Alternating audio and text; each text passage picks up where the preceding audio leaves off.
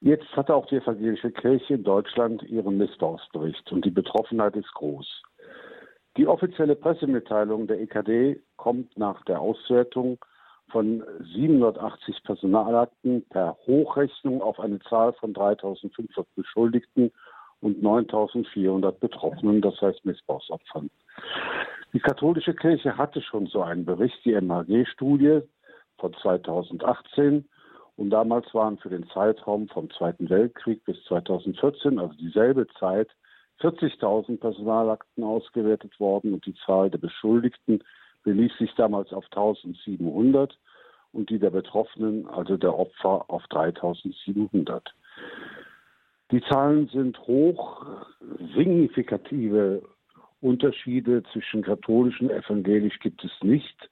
Und man wird das in den nächsten Tagen noch genauer analysieren müssen.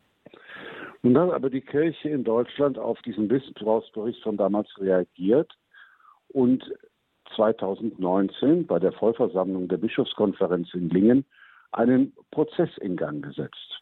Das war der synodale Weg. Er dauerte bis März 2023 und jetzt sollen die Ergebnisse umgesetzt werden. Viele, vor allem die Medien oder die Protagonisten des synodalen Wegs, sprechen von einem Reformprozess in der Kirche in Deutschland. Aber sind das wirklich Reformen?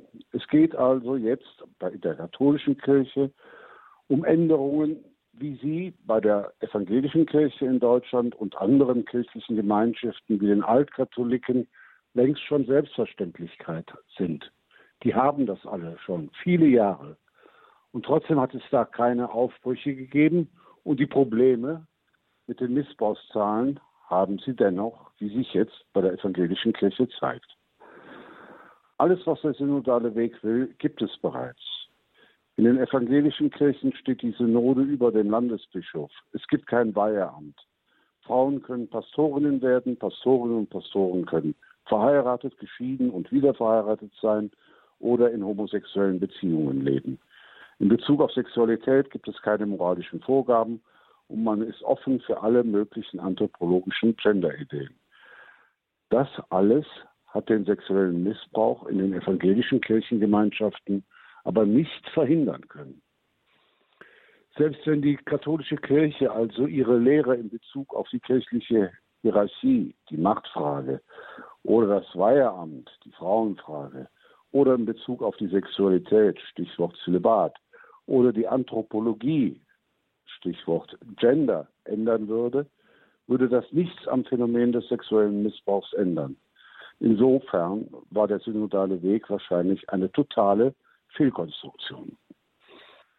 Als katholischer Journalist, der bei der Tagespost arbeitet, bin ich aber überzeugt, dass es eine wirkliche Reform der Kirche an der Basis bereits längst schon gibt. Und darüber will ich jetzt sprechen. Also beginnen wir mit der wahren Reform.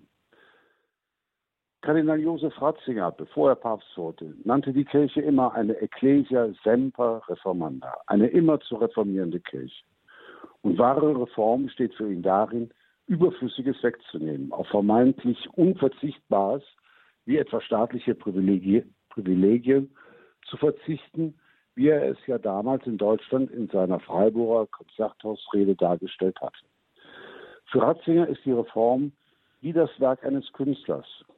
Er dachte an den jungen Michelangelo und dessen Pietà.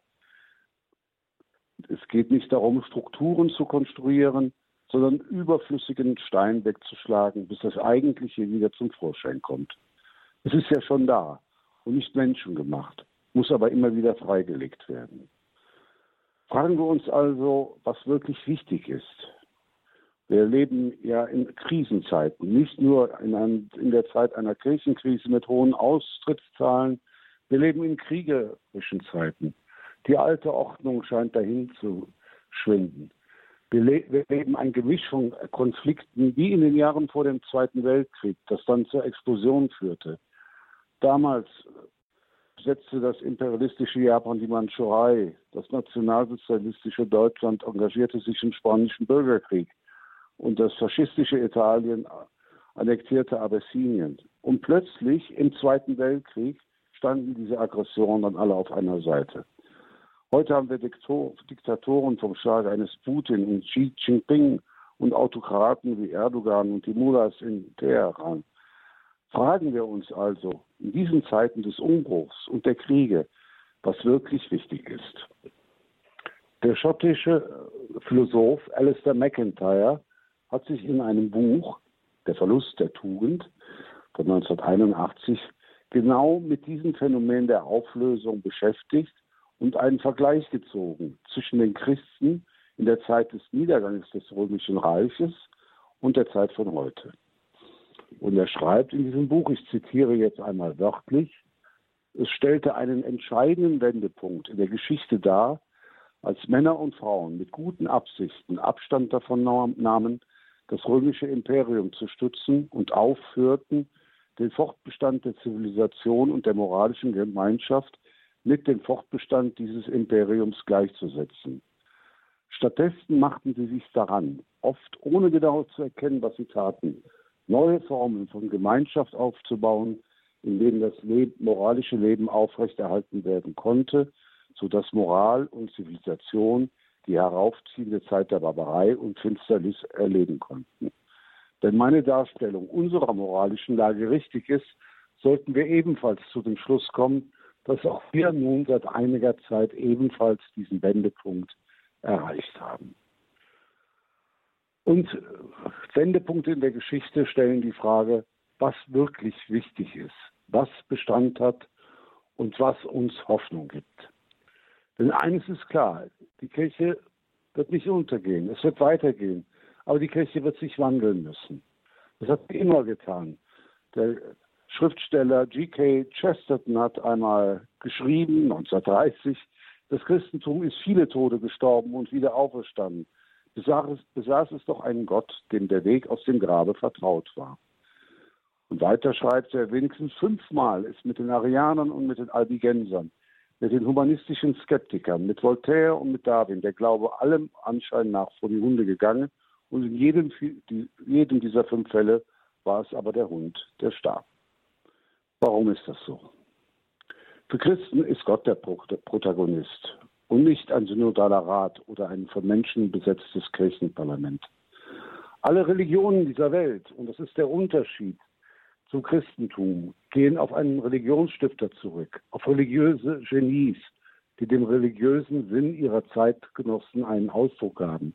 Nur eben Judentum und Christentum nicht. Die religiösen Genies der Zeit Jesus, die Pharisäer und Schriftgelehrte, die alles wussten, waren über diesen Neuling im Tempel dermaßen empört, dass sie ihn am Ende ans Kreuz nageln ließen, obwohl er die Erfüllung dessen war, was die Propheten des Alten Bundes schon angekündigt hatten.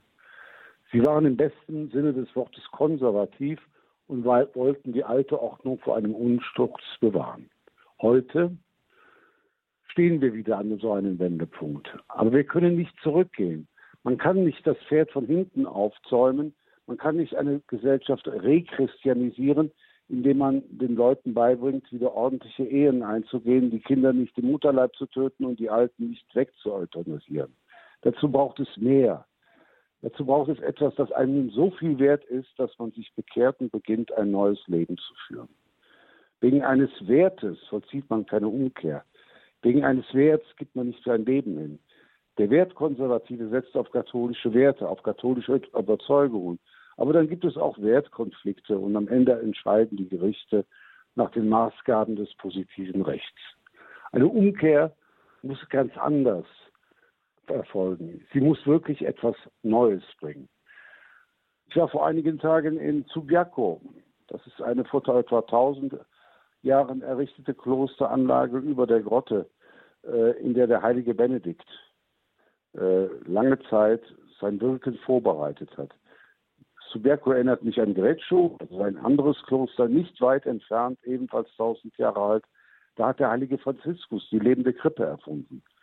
In beiden Klöstern sind noch die Höhlen zu sehen, in denen Benedikt und Franziskus gelebt haben. Beide waren junge Männer, denen es eigentlich an nichts fehlte.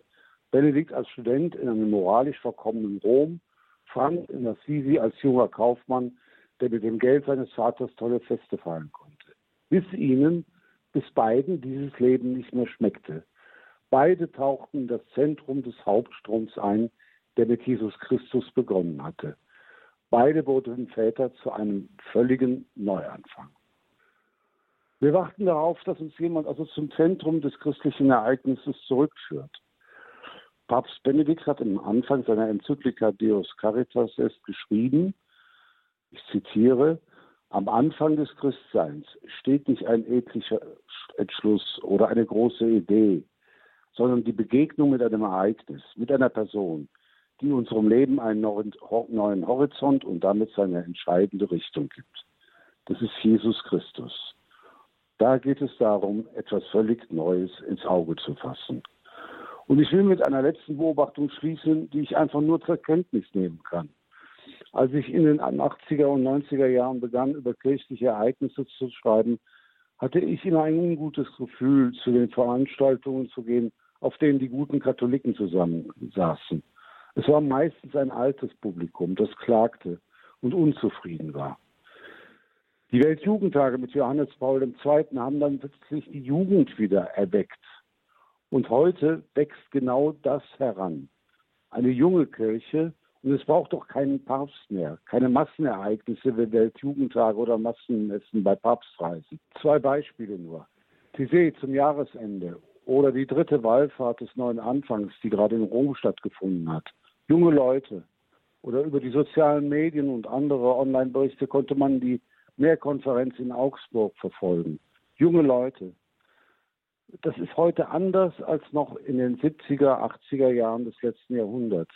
Es geht auch, aber auch ohne Papstbegeisterung. Die Jugend versammelt sich in Anbetung vor dem Allerheiligsten und baut neue Formen des geistgemeinschaftlichen Lebens auf, dank der Eucharistie. Es ist etwas Neues in der Kirche entstanden und das ist ihre Reform. Und wenn wir nicht blind sind, sehen wir, wie es von unten wächst, von Jesus Christus her.